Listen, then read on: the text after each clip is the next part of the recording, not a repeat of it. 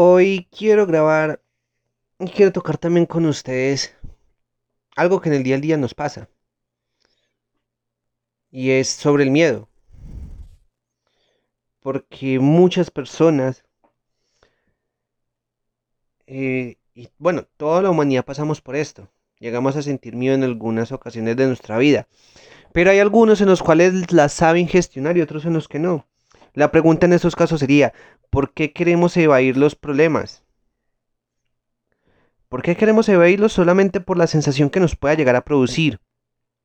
También porque queremos llegar a postergar el sufrimiento o alguna sensación que nos lleve a presentar sensaciones de inconformidad o de dolor. Tal vez nos digamos siempre que solo es un hecho de que somos seres humanos. Sí, claro, eso puede llegar a, ser. Y también que buscamos seguridad y felicidad. Ese es uno de los sentidos de la vida. Pero también que solo por el hecho de habitar este planeta, ya somos merecedores de todo. Eso también es un concepto muy equivocado. Hay algo que también podemos sacar de todo esto de las sensaciones de dolor, de las sensaciones de miedo y sufrimiento. Y es que siempre que buscamos evadir o postergar sensaciones o decisiones que nos puedan generar algún tipo de estos sentimientos, ya sea un cambio de residencia, trabajo, eh, algo relevante que suceda en nuestras vidas y que sea un, un cambio muy abrupto o algo que no esperábamos, y que inclusive hay muchas ocasiones en las cuales las esperábamos, y aún así nos cae mal.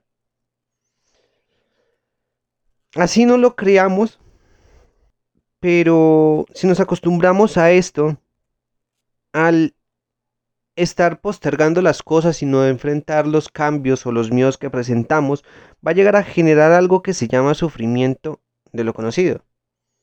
Ya que la persona que se acostumbra no puede razonar en que tiene un problema o que en esos momentos está tan acostumbrado a una relación tóxica, un comportamiento tóxico, un ambiente tóxico, que no sabe que esa es la causa de alguno de los muchos problemas que pueden llegar a tener. Y los pasan por alto. Mm, también es que no hay nada más irritante. Bueno, en los casos a mí, que me molesta bastante. Y es cuando la gente sale con ese dicho maltrecho de más vale malo conocido que bueno por conocer. Y por favor, pensemos esto. O sea, ¿qué es esto? O sea, preferimos tener algo malo cerca de nosotros que vivir la experiencia y, y, y evitarnos un poco de inconformidad, un poco de dolor, solamente porque ya estamos acostumbrados y no queremos tener un cambio, no queremos explorar. Y, pues la verdad esto también va relacionado. Este dicho con el miedo o con la pereza. Porque no queremos hacer un cambio significativo. Y sí, podemos sentir que nos falta el aire, que el mundo se nos va a caer encima, que nos va a dar un infarto, que queremos salir corriendo de ese lugar, o que simplemente nuestra comodidad se vino a pique y que estamos eh, saliendo de nuestra zona de confort, o inclusive nos están queriendo hacer salir. Pero ante todo esto, ante todo esto que acabé de decir, podemos tener la seguridad, la certeza y la tranquilidad de que todo va a pasar. Porque todo en este mundo es un ciclo. Pero ojo, esto solo sucede si tomamos acción y manejamos la tolerancia a la frustración. Si nos decidimos a generar un cambio por nosotros mismos y hacer algo al respecto ante la situación que nos está presentando esa sensación. También hay algo que quiero tocar y que quiero decir. Y es que animémonos a enfrentarnos al miedo, a vivir situaciones adversas. Nos pueden temblar las piernas, puede sentir que nos vamos a morir, que la gente no nos entiende, que nos cuesta avanzar, que la gente nos abandona, que estamos solos. Pero detrás de esas sensaciones, detrás de esa experiencia, viene una gran oportunidad y ventana de cambio. Para ser mejores. Para vivir una vida completamente distinta, inclusive mejor. Porque muchas veces eh, la pobreza y los problemas de salud que tenemos saben bien se ven mucho por la falta de acción y comodidad. Y, y, claro, esto es algo que nuestro cuerpo no lo pide a gritos. No lo pide a gritos. Si estamos inconformes en algún lugar, si estamos nerviosos ante una situación cualquiera, muchas veces también hay que tratar de adaptarnos, pero en otras, si no nos sentimos conformes, no nos sentimos a gusto vemos que no nos podemos conformar, que no nos podemos acomodar, hagamos algo al respecto. Porque esa comodidad es falsa y esa comodidad nos va a generar algún problema, ya sea físico, mental, emocional o de comportamiento humano. También de relaciones interpersonales. Pongo un ejemplo. Queremos cambiar nuestro físico. Y esto le pasa a muchas personas. Vamos a ver a muchas personas que están con el cuerpo que no quieren, que están obesas, que a cada rato siguen quejando, pero vemos que no pasa nada. Pasan años y años y años y siguen igual. Y dicen, quiero cambiar, quiero bajar, quiero bajar. ¿Qué pasa? Cuando nos ponemos a mirar, quiere bajar de peso, pero no quiere sentir el dolor el dolor físico y el desgaste de los músculos que esto ocasiona. Necesitamos que el músculo se rasgue, que el músculo se atrofie para que pueda salir y generar nuevo músculo. Pero por pereza no lo hacemos, inventamos mil excusas para dejar de hacerlo. Que me duelen las rodillas, que la obesidad me va a matar, que tengo que consultarlo primero con un médico. Hagámoslo. Tomemos acción. Sí, lo del médico está bien, porque nos puede decir qué podemos y qué no podemos hacer y nos puede dar una rutina de ejercicio. Pero que al menos tomemos esa acción. Yo en muchas ocasiones los he visto que se quejan y son comiendo sentados todo el día viendo televisión, no haciendo nada. También podemos llegar a tocar el caso de la persona que quiere hablar en público y ser algún... Pero en muchos casos se han visto que esa misma persona que quiere hacer eso trata de evitar siempre que pase o que tenga que hacerlo. Y no, si quiere ser un conferencista, hágalo. Comience practicando con su familia, comience practicando solo, con una hoja de papel, imaginando que hay un poco de personas mirándolo. Cada vez que tenga una reunión social, trate de usted tocar un tema y que sea el centro de atención para que su cuerpo se vaya acostumbrando y en el momento que le toque una conferencia o que tenga que hacer alguna exposición, su cuerpo no se congele y no se quede sin palabras.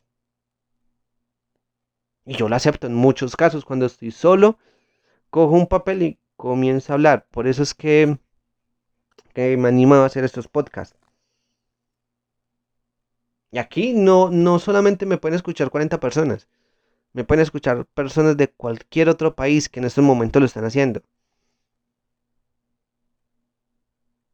Y si yo hubiera tenido ese, ese miedo y decir, no, es que, es que tengo que practicarlo, es cuando me toque. No, si quiere hacerlo, comience desde el mismo momento que se le vino esa idea, que se le vino esas ganas, que se le vino ese sueño. Para que esté preparado cuando le llegue el momento de su primera exposición. Y eso aplica en cualquier momento de la vida. En cualquier ámbito, en cualquier trabajo, en cualquier sueño, aplica. No esperemos a que nos toque. Hagámoslo desde antes. Esa es una de las formas de anticiparlo. También hemos visto personas que quieren cambiar de residencia de ambiente laboral, de cualquiera alguno de estos. Ponte a pensar, ¿qué necesitas para hacer un cambio de residencia? Necesitas mirar el vecindario, necesitas mirar si tienes el suficiente nivel económico para sostenerlo, necesitas mirar si las personas que están contigo están de acuerdo, porque si ves solo, pues no importa, pero si es con más personas, esas personas también merecen opinión y merecen ser escuchadas. Y si necesitas más dinero, pues ponte en acción. Busca algo para generar dinero y poder sostenerte ahí. No voy a entrar en los temas de los estratos ni, las, eh, ni los niveles financieros de cada barrio, cada estación, cada, cada comuna, como le digan en sus países, en sus lugares, pero hemos de tomar acción. Y sí, un cambio de residencia es un cambio grave, grande, grande y más cuando han años viviendo en ese mismo lugar. Pero hay que hacerlo. Eh, también quieres empezar, si quieres empezar a crear tu propio negocio, debes de comenzar primero por educarte. Primero por mirar cuáles son los pros y los contras de ese negocio. Y no lanzarse como cerdo para que le pegue el choque. Porque viene el miedo, ahí viene que ya no lo queremos hacer. Y no, primero hay que anticiparlo. Y con esa anticipación se sabe qué es lo que va a pasar y vas a estar más preparado ahí. Estamos viendo ahora cómo anticipar el miedo. Les estoy dando unos pequeños tips.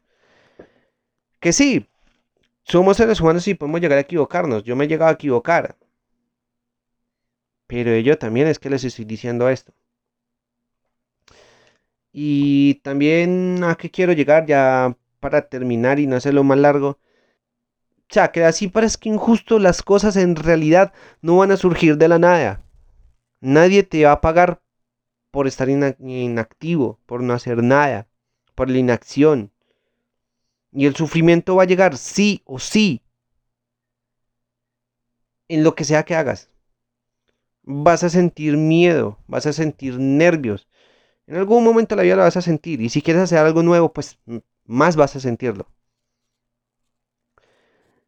Pero los humanos también somos seres muy excelentes en cuando adaptación se trata.